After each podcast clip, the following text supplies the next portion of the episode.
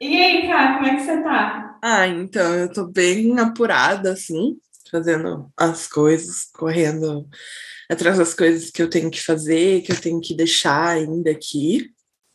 É, só que ainda não não caiu muito a minha ficha, assim, de que, tipo, né, daqui a uma semana eu não estou mais aqui no Brasil, que eu tô indo para outro país.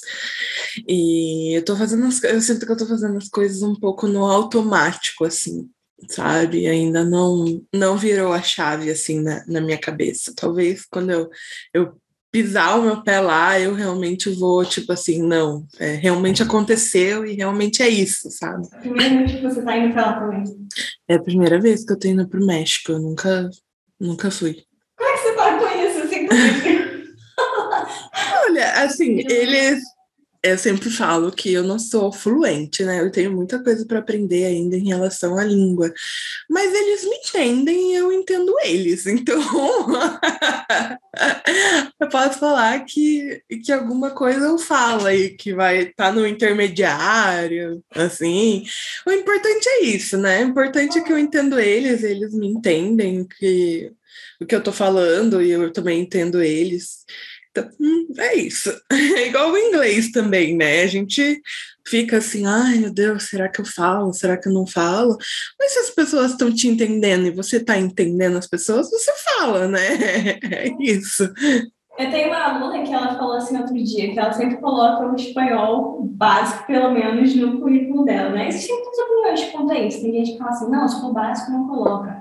Mas aí ela estava me explicando o seguinte, ela disse assim, se eu conseguisse entender tudo que me falam em inglês, eu ia dizer que eu tenho inglês básico. Então, por que eu vou fazer isso com espanhol? Eu falei, olha, esse é um bom argumento. Exatamente. Aí. Acho que é um, um, pensamento semelhante ao que você está falando. E sobre aquela essa história que você falou, né, de cair a ficha, isso me lembrou muito a minha primeira viagem, assim, alguns anos atrás, a minha primeira viagem sozinha. Eu fui para Toronto e é muito bizarro, assim, porque eu estava vivendo tudo, mas eram momentos muito específicos que a minha ficha caía, sabe? Caiu forte quando eu subi na torre e eu vi, tipo, Toronto todo de cima, sabe? Aí eu falei assim, meu Deus do céu, eu vim pra cá sozinha mesmo, tipo... eu tô aqui mesmo, é isso. eu lembro que naquela época eu tinha... A minha família me apoiava, né? Eu ainda morava com os meus pais. Mas algumas pessoas me questionavam muito, assim, tipo, ué, o que você tem que fazer lá? Tipo, passear. Mas você vai sozinha passear? Você, vai, você não conhece ninguém mesmo? Mas, tipo, não. Assim, socialmente falando, é um choque muito grande quando uma mulher decide fazer uma coisa sozinha e ela vai sozinha porque faz sentido para ela, para a vida dela, porque ela está buscando. Exatamente. E acho que isso tem um pouco a ver com a tua história também, né? Sim. Você sempre quis ir para fora, né? Sim, é, eu sempre quis, assim, né? Tive esse sonho, mas para mim era um sonho muito distante, sabe? É, quando eu entrei na faculdade, assim, a minha família não estava passando por um momento muito bom financeiramente, e por assim se foi alguns anos depois ainda. E como eu entrei numa faculdade que assim era, é, é conhecida aqui em Curitiba como uma faculdade de gente rica. Eu entrei pelo ProUni, né? Por isso que eu consegui entrar nessa faculdade. Era muito, para mim, era muito distante, assim, esse. Eu via as pessoas indo pela faculdade, mas assim, era questão de, de coisa assim de, de 100 mil reais, assim, para manter o filho lá fora, uma coisa assim inacessível, tipo, para mim. Eu, eu, sempre, quando eu sempre tive a, algum desafio assim, eu sempre pesquisei muito, assim, sobre as formas que eu poderia fazer tanto da faculdade, por exemplo, eu queria muito fazer a faculdade, então eu pesquisei todas as bolsas e todas as formas que eu poderia ingressar na faculdade, sabe? E assim foi também na, na questão de morar fora, assim, mas no período da faculdade eu engavetei esse sonho, assim, deixei engavetado, até porque eu também, né, por questão da bolsa, eu tinha que terminar a faculdade. E daí, logo depois, assim, no meu último ano, já começou a pandemia, tanto que meu último semestre da faculdade foi foi com a pandemia, né? Foi online e tudo mais. E daí eu comecei a, a, pesquisar mais, a tirar mais esse sonho do, da gaveta, até porque depois disso nada mais me prendia no, no Brasil, né? E foi aí que eu, que eu te achei também. Maravilhosa. Você está sendo a primeira pessoa a morar fora? Ou você já tem alguma referência, algum parente, alguém próximo que tenha dado esse passo? Uhum. É, tenho, mas é numa carreira totalmente diferente, né? O meu tio é militar e ele foi fazer missão fora do país, ficou alguns anos fazendo missão fora do país, então é, é uma carreira totalmente diferente, mas isso também era um sonho dele, assim, ele queria, ele fala que ele entrou na carreira militar para isso, que era um sonho dele fazer essas missões, né? Ele fazia missão naquelas minas, assim, né? Para desconstruir as minas. E ele ficou, se eu não me engano, dois anos fora fazendo essa missão, desconstruindo essas essas minas na Nicarágua, então eu tenho esse exemplo, assim. Totalmente diferente, mas sim. É. Você sabe, assim, quando que para você despertou essa vontade de ir para fora? Até durante a pandemia, eu falei para minha mãe eu, de uma frase que ela tá vindo várias vezes assim na minha cabeça durante esse tempo, assim, que é eu, eu, sinto que quando eu estava aqui na minha casa, atrás de um computador, eu não estava vivendo a minha vida. Que eu, eu não nasci para ficar é, atrás de um computador a vida inteira, fazendo a mesma coisa a vida inteira, que eu sentia que eu não estava vivendo e que eu precisava, tipo, sentir que eu estava vivendo é, a, a, vida, eu, eu, precisava sentir que a vida fazia sentido. E para mim, assim, conhecer o mundo, conhecer pessoas, conhecer lugares diferentes, conhecer culturas diferentes. Se você chorar, que eu vou chorar. Conhecer costuras diferentes é o que me faz é, me sentir viva de verdade, assim, sabe? Então, quando eu comecei esse processo de internacionalização, é como se tivesse me dado uma vida novamente, assim, que eu estava sentindo que eu não tinha mais quando a pandemia começou. Eu acho que a pandemia, para mim, ela foi um despertar em várias questões, assim, sabe? Principalmente dessa questão, assim, de que a gente não tem tempo. O tempo é uma coisa muito relativa, assim. Então, se você tem um sonho, você tem que correr atrás dele agora, porque você não sabe o que pode acontecer amanhã. Então, eu, eu acho que a, o, o que a pandemia despertou em mim foi isso muito forte, assim, de tipo, cara, se eu quero isso, eu vou fazer isso hoje, porque eu não sei o que pode acontecer amanhã. Às vezes pode vir a segunda pandemia global. E aí, o que, que, que eu fiz? Será que eu realizei meus sonhos? Será que eu fui a pessoa que eu queria ser? E eu não vou dar mais desculpas, eu não vou mais esperar, eu não vou colocar outras prioridades na frente. Essa é a minha prioridade. E é isso. Então, vamos fazer acontecer agora.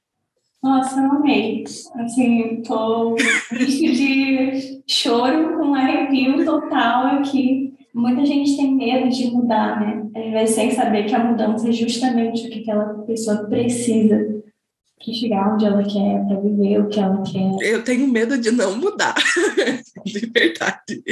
Eu fico pensando, gente, é, eu não, daqui a 10 anos, eu não quero ser a mesma pessoa. Misericórdia ser a mesma pessoa em questão de ideias, em questão de experiências, em questão de trabalho. Gente, eu fico pensando assim, não, sabe? Eu tenho medo de não mudar, eu tenho medo da não mudança, sabe? Eu tenho muito medo da acomodação. Todo ser humano, ele tende a ser acomodado, mas a verdade, a verdade é que a estabilidade, ela não existe. Se você, ainda mais no Brasil, se você é assalariado, se você é dono de uma empresa, a estabilidade não existe, porque amanhã tua empresa pode falir, o que é bem comum no Brasil. É, amanhã a empresa pode virar para você e falar: não, não te queremos mais, e é isso. Quando eu vi que eu estava sendo uma pessoa acomodada, eu falei: não, não. E uma boa reflexão sobre isso também. Eu lembro que uma vez um psicólogo que me disse isso. ele falou assim, cara, sempre que você quiser saber o que você está fazendo com a sua vida e se você está progredindo ou não, você para e pensa, onde eu estava cinco anos atrás? Uhum. Porque se você estiver exatamente onde você estava cinco anos atrás, isso não é um sinal de progresso, né? Você estava falando sobre essa questão assim, de se sentir viva, de se sentir realizada. E esse é um dos pontos para mim que, com certeza, é um dos mais importantes quando eu penso em fazer isso que eu faço. Eu não sei se já compartilhei isso por aqui, não sei nem se você sabe disso. Há alguns anos atrás eu tive um problema de coluna que eu parei de andar. Eu sou formada em administração, só que quando eu comecei a universidade de administração, eu também dava aula de inglês. E naturalmente chegou aquele período que eu tinha que trabalhar na minha área, né? Eu tinha que estagiar.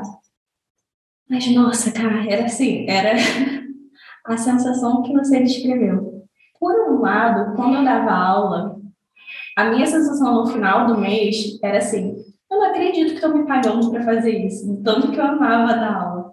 Uhum. Mas quando eu comecei a trabalhar em administração, e principalmente, assim, que era até uma área legal, né, de processos, de lean management, gente estava aprendendo muita coisa nova, gente tinha uma interface com treinamento, mas todo dia que eu ia para lá, eu só pensava assim, faltam quantos dias para sexta-feira? sexta-feira era assim, terça-feira, a semana está acabando. Eu não me sentia nada realizada com aquilo e era uma grande frustração porque eu pensava, meu Deus, mas essa foi a carreira que eu escolhi para minha vida, como é que eu não vou gostar de fazer isso? Sim. Vou fazer o quê? Vou dar aula? Uhum. é isso que eu quero, não foi esse caminho que eu escolhi. Hoje eu tenho isso muito forte para mim, de ter cuidado e atenção com as coisas que eu peço. Porque, no geral, as coisas que eu peço, com muita fé, com muita vontade, eu consigo. Uhum. E naquele dia eu estava indo para o trabalho e eu olhei para o céu e eu falei assim: Meu Deus do céu, eu estou querendo férias por tempo indeterminado. Aí, na hora que eu pedi isso, eu parei e falei assim: Nossa, que péssimo pedido, porque férias por tempo indeterminado é igual a demissão e eu não quero ser demitida. Então eu falei, não, Deus, espera aí, deixa eu só reformular enquanto dá tempo. Eu quero férias por tempo indeterminado e eu quero continuar recebendo por isso, durante essas férias inteiras. No dia seguinte, que era sábado, eu fiz um passeio de barco. E nesse passeio de barco, eu dormi naquela partezinha da frente, né, na proa, onde é mais inclinado. Uhum. E assim, dormi mesmo, sabe? Sono pesado, meu corpo já baixou pra caramba. E aí eu acordei, fui para casa. Quando eu acordei, eu senti uma dor absurda para levantar. E naquela época eu não sabia, mas eu já estava com mais de disco, só que eu passei de barco quando eu dormi, e com o balanço do mar, a minha hérnia pinçou a raiz de um que comprometeu a minha perna direita. E para piorar a situação, eu fui diagnosticada da maneira errada, assim. Então eu fiquei indo no médico que estava me diagnosticando errado, ele foi passando um remédio mais forte, mais forte, mais forte, que eu não estava conseguindo trabalhar. A cada semana eu voltava para o médico, até que chegou um ponto que ele começou a me dar tramal. E tramal, ele é, assim, para dar um parâmetro, para quem não sabe, está aqui nos ouvindo, tramal, ele é um remédio que o meu avô tomou em estágio final, assim, quando ele estava com câncer. E eu tinha que tomar esse remédio duas vezes por dia. Só que no terceiro dia que eu estava indo tomar esse remédio, eu sentia meu coração batendo muito fraco, sabe? E eu só pensava assim, cara, se eu, se eu voltar a andar, se eu voltar a ter uma vida normal, eu quero fazer uma coisa significativa com a minha vida. Eu quero trabalhar com o que eu amo, eu quero poder ser feliz nessas oito horas por dia que eu vou estar contribuindo para alguma coisa. E veio muito forte para mim que isso seria por meio da educação, que era aquilo que eu me sentia muito realizada, que eu via essa, essa contribuição ativa, né? Foi um período de fisioterapia todo dia, natação uma vez por semana, em determinados momentos, né, quando a gente passa por nesses momentos assim de chegar tipo no fundo do poço, a gente descobre que a gente pode dar um sentido na nossa vida, a gente pode mudar que quem vai nos aprisionar num lugar ou não somos nós mesmos, né? A nossa mente, a forma como a gente vê o mundo. Uhum. E quando você quer ficar num lugar, você vai encontrar todos os motivos mais convenientes possíveis para ficar lá. A mudança, ela assusta, mas a zona de conforto, ela também tem que assustar. Quando eu decidi, eu, eu já te seguia no Instagram já há um tempo e eu amava, assim, suas dicas e tal. E a gente sabe que hoje, assim, a gente tem vários produtos digital, né? Agora tá, é febre do produto digital, dos dos cursos e tudo mais. E a gente às vezes fica muito confuso, assim, de tipo, ah, será que é bom? Será que não é bom? Será que realmente eu invisto? Será que realmente né? A gente nunca sabe, assim. E eu não sei, assim, você me passava uma paz, assim, uma certeza, uma confiança muito grande, né?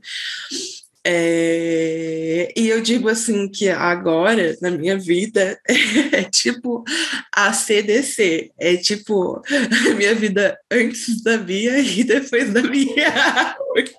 Porque eu sinto que você organizou assim a minha vida de uma maneira, sabe? Você me fez tipo enxergar uma profissional, uma pessoa que eu não estava conseguindo enxergar sabe? Aquela aula que a gente tem lá do, do perfil, eu acho que aquela aula é tipo a aula decisiva para todo mundo, assim, eu acho que realmente é aquela aula que faz você enxergar aquela pessoa, assim, que você não tá conseguindo enxergar, sabe? É uma coisa, assim, muito louca, assim, depois daquela aula, tipo, a minha visão sobre mim mesma mudou completamente. E eu vejo vários depoimentos das pessoas também falando dessa aula, que tipo, meu Deus, eu conheci outra pessoa, eu conheci, é, realmente, assim, depois eu conheci outra Caroline. Era uma coragem, assim, era um, é, era um sentimento que eu não tinha antes da nossa mentoria, assim, de tipo, cara, beleza, não sei fazer tal coisa, mas não tem problema, eu vou lá, vou pesquisar, vou aprender.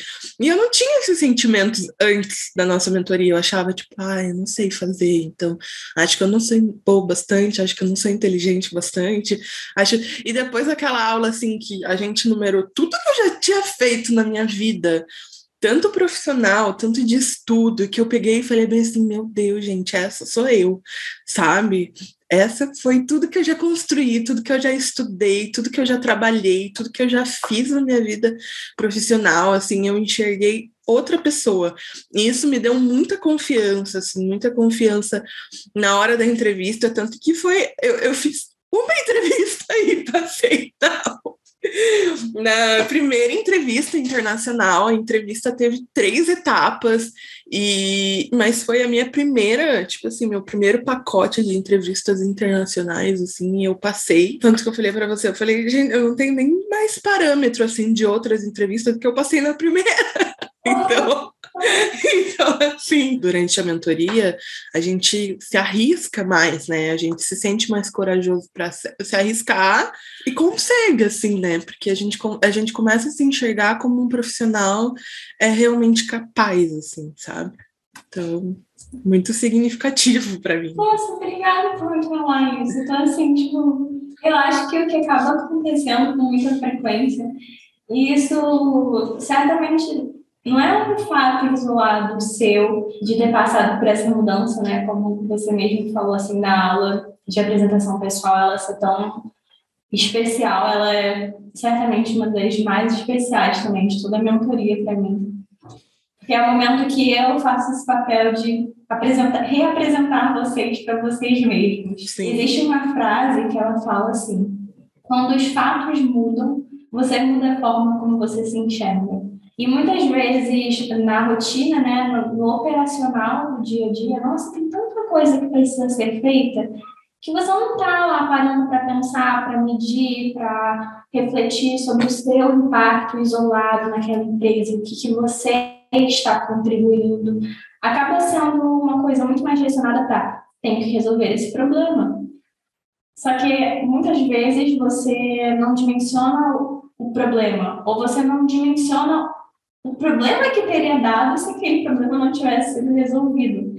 Então, você é assim, não, isso precisa ser feito, precisa dar certo, sem vírgula.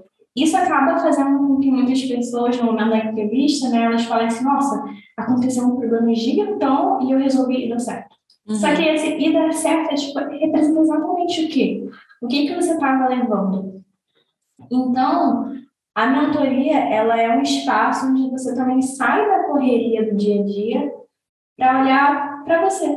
como profissional. E isso, e mapear esses resultados, e estruturar tudo. E aí, já aconteceu algumas vezes as pessoas falarem assim: nossa, mas tem tanta coisa aí. em alguns casos as pessoas ficam até meio incrédulas, sabe? Tipo, Sim. não, mas isso é. É que sou eu mesma. Aham, aham. Acho que me, me confundiu. Sim, exatamente. E aí eu sempre pergunto, né? Tipo, tá, você tá mentindo pra mim? Não, não tô, então é você. Acho que sou eu, então. Então tudo bem. Você pode me contar um pouquinho melhor para que eu consiga entender, tipo, como é que você se via antes de fazer esse processo? Por que, que você decidiu também fazer a mentoria? Porque você já tinha consumido conteúdo sozinha, né? Você já tinha tentado também sozinha? Então, aí Não. tem uma pergunta para você. Não, eu nunca tinha tentado sozinha, é, porque realmente, assim, eu queria um, um acompanhamento, assim, para ver realmente se, se da maneira que eu estava fazendo estava sendo a, a, a maneira correta. Até porque, assim, eu sei que é muito importante assim o autoconhecimento também durante esse processo, porque eu sei que eu, eu sou uma pessoa que não lido muito bem com frustração.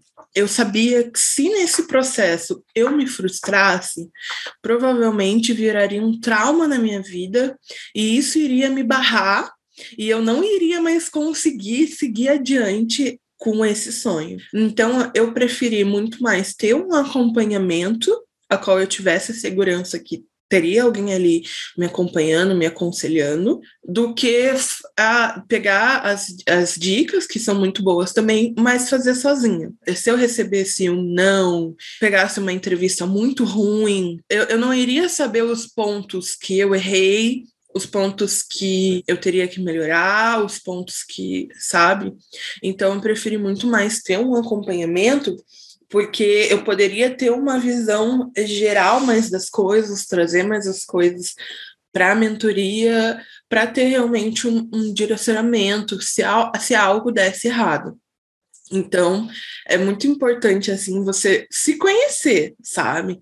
Porque a chance disso virar um trauma na sua vida é muito grande, né? De você, às vezes, receber um não. Como já teve um podcast também seu que eu escutei, que era uma menina da Alemanha, que ela pegou uma entrevista horrível, assim, que o cara cortava ela, não deixava ela falar, e eu falava, gente, se eu pegar uma entrevista assim, eu acho que eu vou chorar por um mês.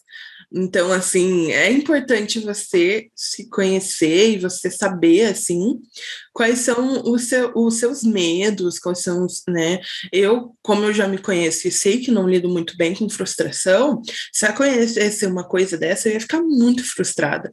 E a chance de, de eu não querer mais, assim, não, não quero mais, não quero mais, vou desistir, não é para mim, ia ser muito grande. Então, assim, é importante, assim, esse autoconhecimento para você ver realmente o que, que você precisa durante esse período, porque não é uma coisa fácil, né? Você se aplica muitas vezes, você vai receber não, por exemplo, eu recebi um não de uma vaga da República Tcheca que falava que eu não, não tinha a nacionalidade que eles queriam, sendo que na vaga falava que eles estavam abertos a todas as nacionalidades. É meio estranho mesmo. É, é meio estranho. Então, essas, essas coisas durante esse período, elas podem acontecer. Eu tive um problema também com uma vaga de Budapeste, na Hungria, que o entrevistador simplesmente não apareceu. Não sei se você lembra disso. A pessoa não apareceu na entrevista, eu mandei e-mail é, para o RH falando: olha, é, eu tinha uma entrevista marcada, tal e tal horário. A menina do RH falou: não, eu vou ver o que aconteceu. Até hoje eu estou esperando saber o que aconteceu. saber o que aconteceu, porque eu não recebi, eu não recebi um. não recebi nada. Oi, gostaria de fazer follow-up. Três vezes depois, oi, tudo bem? E aí, você já tem uma resposta para mim? Até hoje eu não sei o que aconteceu. Você estava ocupada antes, mas. Eu concordo 100% com isso que você está falando. E muitas vezes as pessoas menosprezam o ponto de autoconhecimento quando elas estão falando sobre a carreira. Mas, assim, oi, a sua carreira ela faz parte da sua vida. Sim. Então, como é que você vai encarar que não afeta? É claro que afeta. E muitas pessoas, elas, é, elas vivem com a frustração do e se. Uhum. Ai, mas eu não consigo, mas eu preciso de tal coisa, mas esse, isso. Olha, essa é uma das coisas que, particularmente, eu acho que uma das piores coisas é você viver com a sensação do e se. E se eu tivesse feito? E se eu tivesse vivido? E se eu tivesse tentado? E se... Porque nesse, nessa vontade de ir para fora, quem não tem vontade de ir para fora? Muita gente tem vontade de ir para fora. Lá no Instagram, se eu perguntar assim, você tem vontade de ir para fora? As pessoas vão votar que sim, ou pelo menos a grande maioria vai votar que sim. Quem votar não, provavelmente quer um cargo remoto, e aí também essa é uma possibilidade. Mas beleza, você quer ir para fora. O que, que falta para você conseguir isso? Sim. Ou você realmente quer isso? Porque tem gente que fala, ah, o meu sonho é conseguir tal coisa, o meu sonho é trabalhar no Airbnb, meu sonho é trabalhar no Pinterest, meu sonho é trabalhar no TikTok, meu sonho é trabalhar na Shell, meu sonho é trabalhar sei lá onde, mas tá, você já, por acaso, viu os cargos que estão abertos lá? Já percebeu que eles contratam pessoas que têm um ano de experiência, dois anos de experiência? Porque as pessoas, elas vivem nesse universo de achar que alguma coisa é muito distante, alguma coisa é muito impossível e elas mesmas começam a se colocar um monte de barreira. Então, eu, eu nunca vou conseguir trabalhar no Google porque eu não tenho experiência suficiente. Tá, mas eles estão contratando gente que tem um ano de experiência, eles contratam um estagiário. Sim. Ah, mas eu não tenho um inglês bom o suficiente. E o que você está fazendo para melhorar? Ou também a pessoa, ah, mas daí eu vou entrar como estagiário, mas aqui eu já sou analista, não sei o quê. Mas tá, não é teu sonho? Se não é teu sonho, ok, dá um passo para trás para depois dar um passo para frente. Isso tudo vai muito de como o quanto você quer realmente aquilo, né? O quanto você está disposto a abrir mão para realizar aquele sonho, né? O que muita gente não está disposto também a abrir mão, a dar um passo para trás, ou às vezes a pessoa tem um salário muito bom aqui e lá vai acabar recebendo um pouco menos, mas só da experiência assim que você tem, você tem que contar da experiência cultural, da, da proficiência que você vai ter na língua. Isso foi, foi várias coisas assim, né? Quando as pessoas me perguntam o porquê do México, né? Eu, assim, eu tenho, eu, eu sou muito ligada a um lado espiritual, assim, tanto aqui nas nossas mentorias, eu sempre falava, ah, eu não vou aplicar porque tá no Mercúrio retrógrado e eu não quero aplicar no Mercúrio retrógrado. E você falava, vai, tudo tá bom. Eu não lembrava disso. Eu tenho muito isso, assim, sabe? É... E quando eu apliquei assim para essa vaga no México, eu senti muita paz desde o começo. E para mim a paz, ela sempre vai ser uma resposta de que eu tô no caminho certo. E desde o começo que eu me apliquei para essa vaga, eu já me, eu conseguia me visualizar lá, o que não acontecia em outras vagas que eu tinha aplicado. Eu tinha três, três pontos que são bem importantes para mim. Uma é a cultura. Eu não queria ir para um lugar que não tivesse uma cultura, assim, sabe? Você vai ver a história do, do lugar, o cara, tipo, né, é, é que se eu falar, assim, talvez vai parecer um, um pouco criticando, mas, por exemplo, é, para mim, um país que eu não iria é a Irlanda.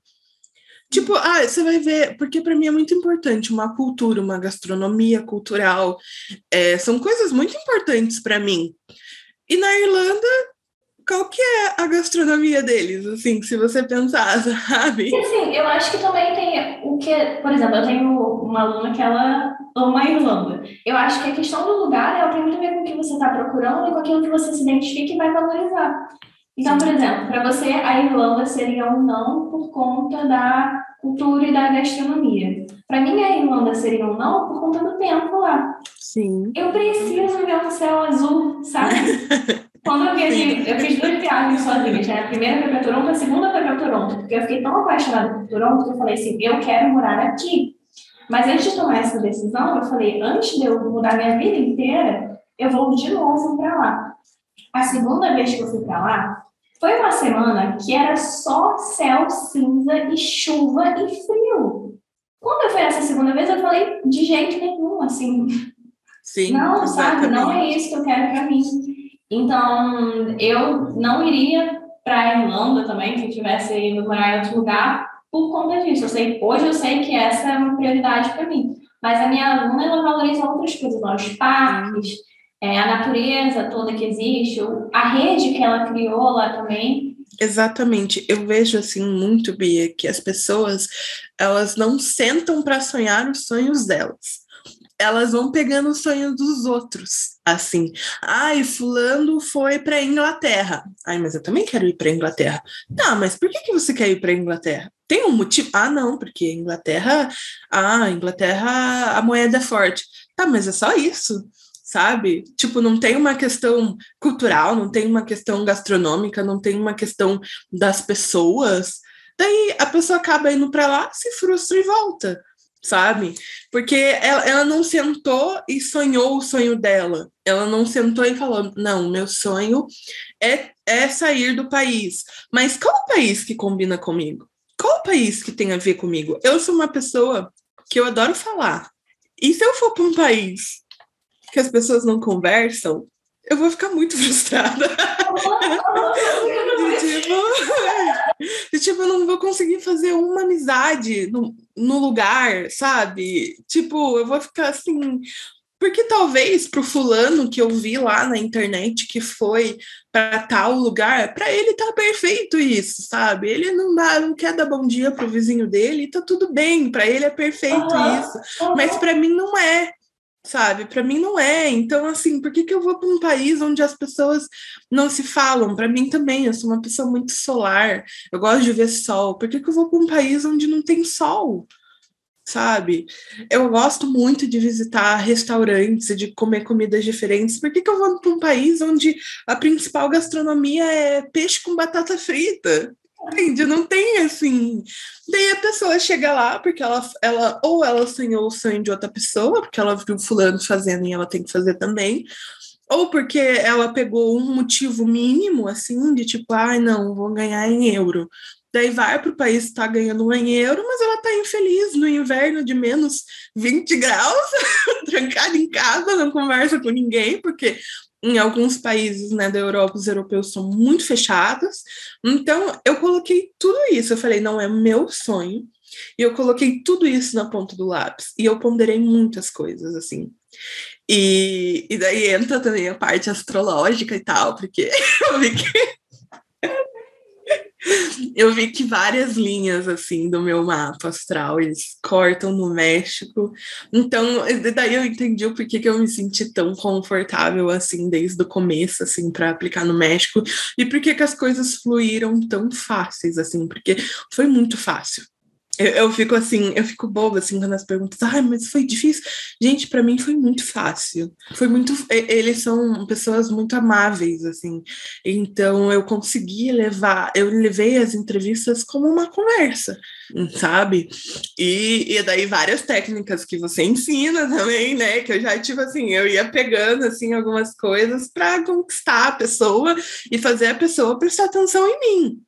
E o que eu sei, assim, agora é que durante esse processo eles estavam com mais 40 perfis, né, de pessoas do mundo inteiro, que foi a primeira seleção que eles fizeram, eles selecionaram 40 perfis, e eu fui escolhida dentro desses 40 perfis, sabe? Daí, daí você me pergunta se eu acho que eu tenho todas as qualificações que é necessária? Não acho.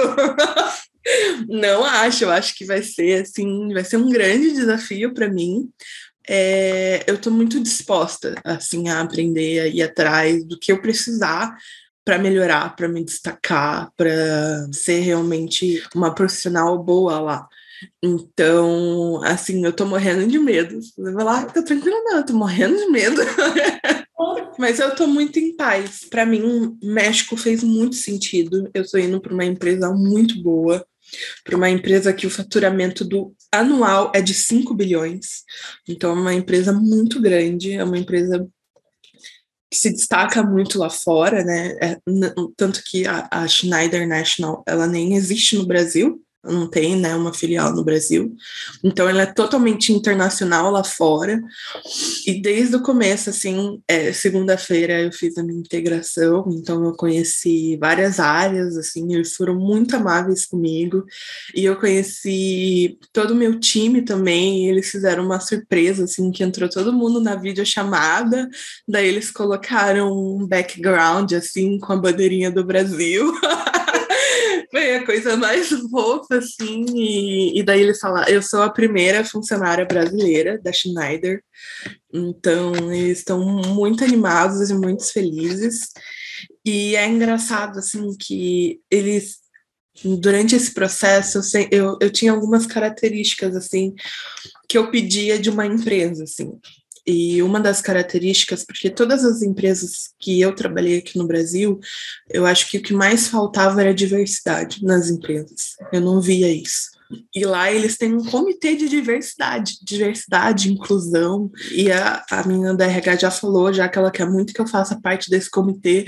E eu sempre falava isso, falava, não, eu acho que é muito importante para a empresa, porque realmente todas as empresas que eu trabalhei aqui no Brasil, se você me perguntar, tá, mas me fala um defeito dessa empresa, eu vou falar, cara, precisava de mais diversidade. E só deu, tipo assim, é, parece até aquele negócio, né, da, da lei da atração, assim, você fala tanto, não, eu queria isso numa empresa, eu queria isso numa empresa, e eu tô indo para uma empresa que tem até um comitê de diversidade, de inclusão, e isso é muito legal, assim, porque daí você vai vendo as características que você estava pedindo e elas vão aparecendo, assim. Eles já designaram uma buddy para mim, que vai ser uma menina que vai me ajudar tanto nas questões ali do México mesmo, tanto nas questões dentro da empresa. Então, assim, eu estou me sentindo muito inclusa, mesmo não estando lá, né? E daí todas as pessoas do, do meu time se apresentaram, foi uma coisa assim muito foi muito legal, assim, sabe? A manager, né, que eu fui, eu passei por três fases, né? A do RH, do manager e a outra manager, porque eu vou trabalhar em paralelo com duas áreas diferentes. E é engraçado que você vai re recapitulando a entrevista e você sabe, real, é, tipo assim, eu tenho a sensação de que eu sei quais foram as respostas que me fizeram passar. E nessa, nessa manager, é, eu sei exatamente as respostas que eu dei para ela que me fizeram passar. E ela gosta muito de mim. ela, tanto que na videochamada mesmo, ela me deu o celular pessoal dela, falou: olha, quando você chegar aqui no México, qualquer coisa que você precisar, por favor, me manda mensagem. É, não estou falando só de coisas de trabalho, estou falando de coisas pessoais também. Me manda mensagem. E ela gostou muito de mim, muito de mim mesmo, assim, sabe? Foi uma. Ela realmente se identificou comigo, assim. E ai, eu tô muito feliz, eu tô me sentindo muito realizada, sabe? Muito realizada mesmo, porque eu tô indo para um país que tem todas as coisas que eu queria que tivesse. Eu tô indo para uma empresa muito boa, muito grande, é, famosa internacionalmente, que vou ter muitas oportunidades lá dentro, acolhedora, que tem muita diversidade, que preza por isso. E assim, é, é, tá, tá acontecendo do jeitinho que eu sonhei, do jeitinho que, que eu imaginei, assim, e tá sendo muito bom. Ai, meu Deus, eu já tô com a minha bochecha doente, eu tô Toda entrevista ela é muito mais do que só a parte técnica, né? Você é uma pessoa muito amável, cara. Então, é, é difícil a pessoa falar com você e falar assim, ah, não gosto da capa. Quem, falar isso tá errado. Ah, existe. Existe uns doidos aí que sim. Eu posso garantir para você que existe ainda uns doidos que se atrevem a não gostar de mim. É aquele meme, eu acho que é do Clodovil, que é ele da Xuxa, que ele fala bem assim: Imagina se eu vou sofrer porque não gosta de mim, eu quero mais é que faleça. Não sei se já viu. Ah, e qual dica você tem para dar para as pessoas que também querem internacionalizar a carreira e trabalhar numa empresa como a Schneider, por exemplo? Eu acho que o mais importante de tudo é uma coisa que eu sempre faço. Primeiro de tudo, você senta e você planeja o teu sonho. não vai no sonho dos outros, não vai na realização dos outros. É, é importante você ter realmente pessoas para se inspirar é, e se inspire nas pessoas que alcançaram aquilo que você alcançou ou até mais. Nunca, nunca receba conselho de gente que não conquistou nada do que você quer ou não conquistou nada na vida, porque esses conselhos sempre vão ser: não vai dar certo, você vai se frustrar, você vai isso. Nunca. Sempre se espelhe em pessoas que conquistaram aquilo que você conquistou ou até mais que aquilo, mas não copie elas. Crie o seu sonho personalizado, sonhe seu sonho personalizado eu, no começo de tudo, eu sentei e eu escrevi, porque eu sou uma pessoa muito visual, então preciso escrever tudo, assim, é, tudo que eu queria. Eu comecei a ir atrás, assim, das coisas que eu queria. Então, foi aí que eu achei você, resolvi investir na nossa mentoria, que foi o melhor investimento que eu fiz. e se planeja antes, saiba o que você queira, porque eu acho Assim, é aquela frase da Alice: quando você não sabe qual caminho você quer seguir, qualquer caminho serve.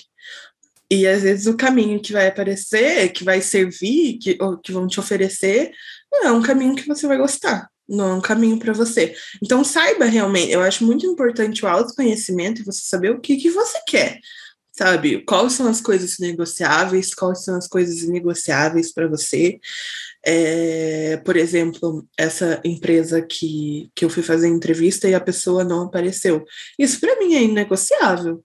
Isso para mim é falta de respeito. Eu nunca iria refazer entrevista com essa pessoa. Porque não teve uma explicação, não teve um e-mail, não teve um tipo, ai, desculpa, nada. Isso para mim é inegociável. Isso já mostra falta de respeito pelo funcionário que essa empresa vai ter. Então, respeito pelo funcionário, para mim, é uma coisa inegociável. Então, é, é, importante esse, primeiro, importante esse autoconhecimento, você saber o que você quer, senta, planeja, sonha, o teu sonho é seu sonho, personaliza ele do jeitinho que você quer. É, segundo, é correr atrás. É correr atrás. Se você, ah, tô vendo que o meu inglês não tá tão bom. O que, que você pode melhorar, sabe? Ah, tô vendo que meu espanhol não tá tão bom, tá? O que, que você pode melhorar? ah, eu quero começar a me aplicar para vagas agora porque eu quero ver. Se planeja, eu quero ver o, o que, que as pessoas estão perguntando, o que, que eles perguntam, sabe? Começa a estudar, é, entrar não, essas empresas aqui são o meu sonho. Mas o que, que essas empresas estão pedindo? Tudo que. Essa internacionalização, ela requer muita organização da sua parte. Você tem que se organizar. Ninguém vai trazer, por mais que as pessoas né, façam a mentoria com você, você não vai trazer aqui ai, aqui, ó, um combo de empresas para você ver se você gosta. Isso não vai acontecer. e, e, entra a parte disso, de tipo assim, é teu sonho, o que, que você quer? Eu não vou falar o que, que você quer. Nossa, assim, é, é isso, tá? Porque é claro que existem serviços que você pode contratar e você vai pagar alguém para fazer tudo no LinkedIn. Exatamente. Mas você consegue se identificar com aquilo que foi criado? Você entende por que, que aquilo foi criado, você sabe ajustar aquilo, você está ou você está terceirizando a sua vida, as suas escolhas, as suas responsabilidades. Exatamente. E se você não faz por onde de movimentar a sua própria vida e você coloca isso na mão de outra pessoa, depois você não pode falar assim, ah, mas não chegou onde eu queria. Tá, mas o que, que você fez? Eu acho que essa, esse ponto é um dos que eu sempre falo para todo mundo que faz mentoria. Que olha só, eu vou te ensinar como você vai fazer cada uma dessas coisas, mas eu nunca vou pedir o seu usuário e a sua senha para fazer para você. Exatamente. Isso não faz parte da minha forma de pensar. Se outras pessoas pensam de outras maneiras, beleza, assim como a gente está falando aqui, você pode pensar da forma como você quiser, a vida é sua, a sua é a sua forma de enxergar o mundo.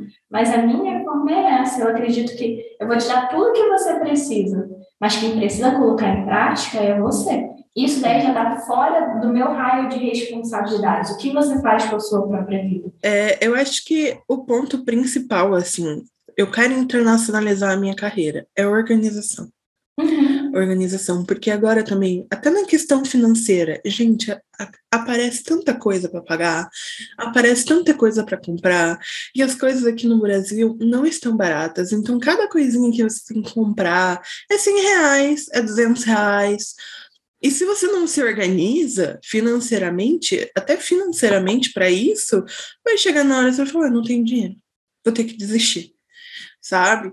Então, assim, é, requer muita, muita, muita organização da sua parte, organização nos estudos, organização nas aplicações, organização financeira, organização mental. É assim, eu acho que a palavra-chave para para a internacionalização é organização. Se organize saiba o que você quer. Ah, mas vai demorar dois anos para eu conseguir me organizar financeiramente. Ok, você já esperou quantos anos, né? Porque isso também faz as pessoas desistir. Ai, mas até eu ter um dinheiro ok, porque se acontecer alguma coisa lá fora, eu tenho, né? Eu tenho uma reserva financeira, eu tenho um dinheiro, é, mas vai demorar dois anos para eu conseguir ter essa reserva financeira. Tá bom? Então. Dois anos vão passar de qualquer forma. Dois anos se preparando, sabe? E assim, a questão é como é que você vai estar daqui a dois anos? Você vai estar realizando o seu sonho ou você ainda vai estar reclamando que você precisa de dois anos para se preparar? Sim, exatamente. Então, eu acho que a palavra principal é organização. E eu acho que segunda é, é assim, sonho sonhe não se acha incapaz de fazer as coisas. Não, não acha que, ai, meu sonho é entrar na Google, por exemplo, mas eu não, não acho, nunca que eu vou conseguir. Não tirar essa palavra assim na sua cabeça de que, ai, eu não vou conseguir. Você com determinação, organização, estudo, você consegue. Eu acho que é aquele negócio, as pessoas elas quer, elas almejam alcançar aquilo que você alcançou, mas elas não querem passar pela parte ruim. pela parte que você ficou lá horas, que você ficou noites estudando, a parte do nervosismo, a parte do, do corre, né? Elas não querem fazer o corre, elas querem é, almejar aquilo que você, que as pessoas almejaram, né? Mas elas não querem passar pela parte do corre, mas a parte do uhum. corre, ela existe, ela é necessária. Um exemplo muito prático disso é, por exemplo, você estruturar a sua carreira. Isso não é rápido, isso não é simples e fácil num piscar de olhos. Quando a gente faz isso na mentoria, as pessoas levam uma média de seis a oito horas para organizar a própria carreira, de tanta coisa que você tem que ir atrás. Sim. Agora, esse é o primeiro passo que vai fazer a base de todo o seu processo de internacionalização. É você olhar para a sua carreira com os resultados, com ela, com a completude que ela realmente tem. E eu entendo até que esse é um dos, dos pontos principais da mentoria que é você tem uma coisa que precisa ser feita, você vai aprender como você precisa fazer isso, mas você também está se comprometendo de colocar aquilo em prática, porque você sabe que na próxima semana você tem um encontro comigo e eu vou olhar aquilo que você fez. Sim. Então, a mentoria, ela é, e esses trabalhos individuais, eles são uma forma de você se comprometer com o processo também e encaminhar. Porque quando você é, tem pessoas que têm essa facilidade maior, né? Assim, tipo, vou fazer uma coisa, estou determinada, vou fazer isso sozinha e beleza. E elas vão seguir isso. Assim, um exemplo que eu tenho muito próximo de mim é Marcelo. Ele é uma das pessoas mais autodeterminadas que eu conheço, sabe? Ele fala assim, ai não, amanhã, hoje eu vou dormir 10 horas da noite, porque amanhã eu vou jogar futebol 6 horas da manhã. E ele vai fazer isso. Eu não sou esse tipo de pessoa para alguns aspectos da minha vida. Então, quando eu não, não tenho essa facilidade para colocar alguma coisa em prática, me comprometer e fazer aquilo, esses são os momentos da minha vida que eu entendo, não, então eu preciso de um acompanhamento. E aí eu vou procurar um profissional que vai estar comigo me ajudando, porque tem muita coisa nova que a gente aprende nessa vida, tem muita coisa que a gente não é ensinado. Uhum. Então, um exemplo um bobo, e assim, nada a ver com, com o trabalho, mas é meu hobby, que é fazer cerâmica. Uhum. Se você me der um pedaço de argila aqui, me, dá, me der um torno, nossa, eu, eu vou ficar quebrando a minha cabeça para centralizar a cerâmica. Eu preciso de alguém do meu lado falando assim, não, você vai colocar sua mão assim, você pode botar mais pressão, vai para cima, ou isso e aquilo. Isso vai me dar a instrução, a confiança, o processo para eu chegar onde eu quero. Eu, ano passado, eu comecei a fazer aula, fiz por seis meses, e aí eu aprendi a fazer pratos, que era o que eu mais queria. Uhum. Aí esse ano a, minha, a gente se mudou, né? Enfim, eu tive que parar de fazer um tempo e eu tô voltando agora. Só que o meu professor não tá mais dando aula, então eu tô tendo uma assistência mais distante. De vez em quando a mãe dele, também dá aula, vai lá e fala assim: não, tá bom, beleza, pode baixar. Então, não, tem que centralizar mais. E é isso que a gente precisa ver na nossa vida, né? Para a gente conseguir viver a vida que a gente quer. As nossas aulas, né? Eu acho que a única que eu ainda não consegui assistir de volta foi aquela aula que aconteceu várias coisas assim na aula e que você virou para mim e você falou bem assim, Caio, eu nunca tive tão brava na minha vida que a minha feição e eu comecei a chorar eu tava, tipo assim, eu tava realmente assim, de tipo, meu Deus, gente, eu não quero essa vida para mim. É realmente assim, às vezes a gente não só tá na nossa zona de conforto, mas a gente às vezes também tá num ambiente tóxico. E ambientes tóxicos tendem a prender a gente neles. Da gente não conseguir sair, ou da gente não conseguir ver uma solução, ou a gente não se sentir boa bastante para sair daque, daquele ambiente, assim, sabe? E eu estava naquele ambiente, assim, super tóxico, e que eu não consegui, eu não consegui nem manter a minha pose assim. E hoje eu olho assim para isso, sabe? Eu falo assim, meu Deus, hoje eu tenho uma visão totalmente diferente assim de mim, do meu trabalho, da pessoa que eu sou. Então, às vezes é não só se libertar, assim, às vezes a gente não só precisa sair da nossa zona de conforto, às vezes a gente tem algumas situações na nossa vida que a gente precisa se libertar também e nos ver como realmente somos que são pessoas capazes, que são pessoas inteligentes, que são pessoas que merecem o melhor. E eu lembro assim, eu falei, não, eu vou falar dessa situação porque foi uma situação muito marcante para mim, porque foi a única aula que eu ainda não consegui assistir. Eu quero assistir quando eu tiver super bem lá no México, super feliz. E daí eu falei, não, agora eu acho que eu tô preparada para assistir essa aula, para ver da onde eu saí o que estava acontecendo na minha vida para ver assim tudo o que eu trilhei e me sentir vitoriosa, assim, porque eu já estou me sentindo vitoriosa, né? Que querendo ou não, a gente é leonina, a gente, a gente, a gente tem um, eguinho inflado, né? Mas Mas... Eu, assim, eu não esperava que você fosse tocar nesse assunto, Abrindo para você também, tipo, aquele foi um dia que me marcou muito, assim, não só no nosso processo, mas na minha carreira, sabe? Existem muitas conquistas que elas me impulsionam, tipo, o seu resultado, ele me impulsiona, saber que eu já ajudei muita gente me impulsiona, assim, eu acho que se eu entrasse numa sala com todo mundo que eu já ajudei, eu acho que eu ia, sei lá, surtar de desmaiar, tem uma muito brava, porque é aquilo assim que eu tava falando, às vezes a ficha cai e essa semana mesmo, gente. Você entrou no Insider lá no grupo? Não, eu tenho que entrar. Então, essa semana a gente começou no Insider, que ele está sendo eventos exclusivos para quem faz mentoria. Nossa, quando o pessoal começou a entrar na turma, eu fui ficando assim, meu Deus do céu. Quanta gente. Muito feliz, sabe? Nem todo mundo pôde estar presente, a maior parte das pessoas que estavam lá estão fazendo mentoria atualmente. Mas tiveram ex-alunos também que já entraram e é, eu, eu, eu fico assim, sabe? Assim, meio em choque. Uma das minhas grandes dificuldades é não, não me obrigar a salvar todo mundo, sabe? Porque eu, eu tenho essa predisposição tipo, meu Deus, uma pessoa tá mal, eu tenho que fazer tudo possível para tirar ela de lá. E eu sei que isso me ajuda muito a conseguir os resultados que eu tenho, por eu ter esse compromisso e esse comprometimento com cada um dos meus alunos. Mas quando eu te vi daquele jeito, eu só penso assim: ela não merece isso. A gente precisa sair daí o quanto antes. E assim, não é, é, não é isso, sabe? Tipo, não é isso. A Cá merece coisa melhor. E, tipo, e eu saí daquela nossa aula e eu fui almoçar com o Marcelo depois e tava assim, tipo, cara, eu não sei o que fazer, eu preciso ajudar ela a sair de lá. Tipo, não é isso, sabe? Foi um momento assim que, que eu falei assim, cara, aconteceu na nossa mentoria, mas eu fico pensando, tipo, quantas outras pessoas não passam por esse tipo de situação, né?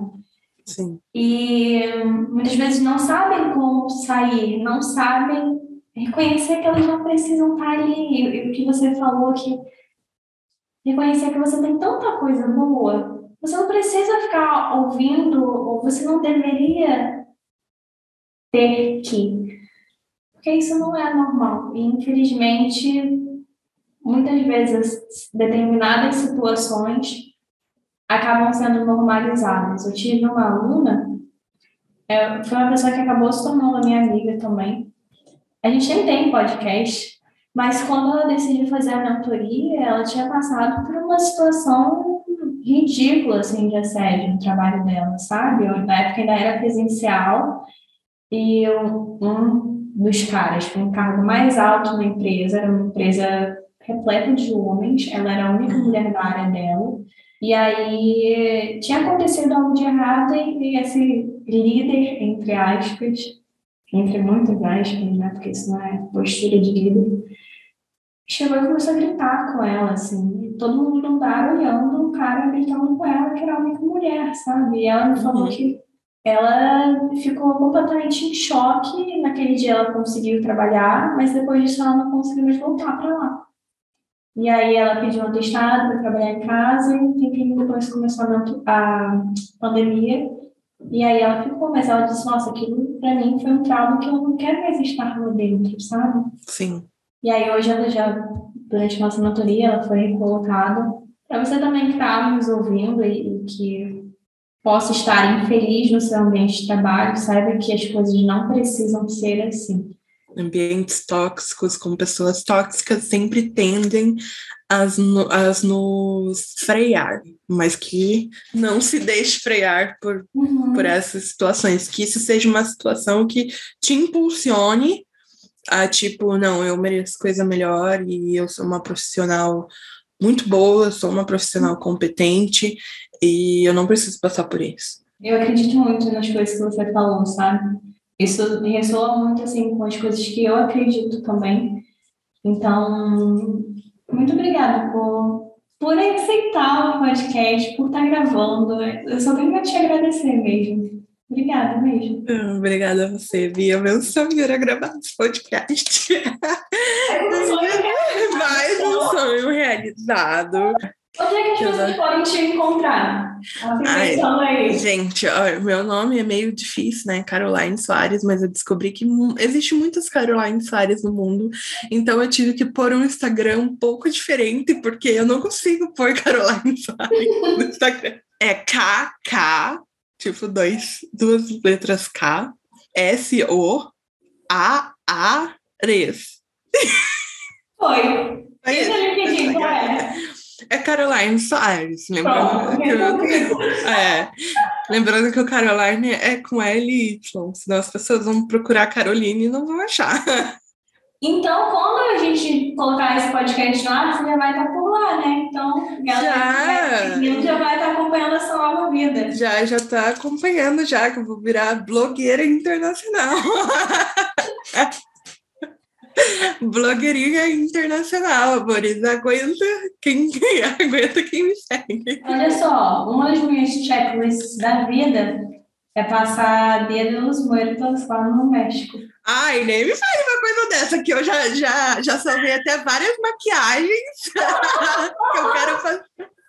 Meu, eu tô muito ansiosa pro dia dos mortos. Eu já, já salvei todo tipo de maquiagem que eu posso fazer. Eu tô levando até uns negocinhos aqui do carnaval que eu vou, eu vou me produzindo no dia dos mortos e lá. É, é, é muito interessante, né? Essa, essa cultura, assim, é uma cultura muito diferente, né? Às vezes a, a, gente vê como uma coisa macabra, como uma coisa sinistra, assim.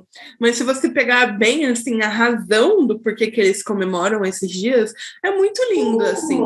É lindo, porque realmente eles honram as pessoas que já passaram pela vida deles, que eles amaram, e eles não veem a morte como uma coisa tão ruim quanto a gente vê né? Eles vêm, eles têm uma visão de morte muito diferente do que a gente tem, né? Eles acham a morte linda. Para quem nunca não conhece sobre, eu quero ver, tem um filme da Disney que eu sou apaixonado, que é Viva a Vida é uma Festa. Nossa, que filme lindo! Assim, depois que eu assisti, e aí quando eu fui para Toronto também, era justamente no Dia dos Mortos. Eu peguei Halloween e o Dia dos Mortos. Aí eu fui para um restaurante mexicano e estava assim, cheio de caveiras, e com altar, e com os mariachis, todo mundo se pintando.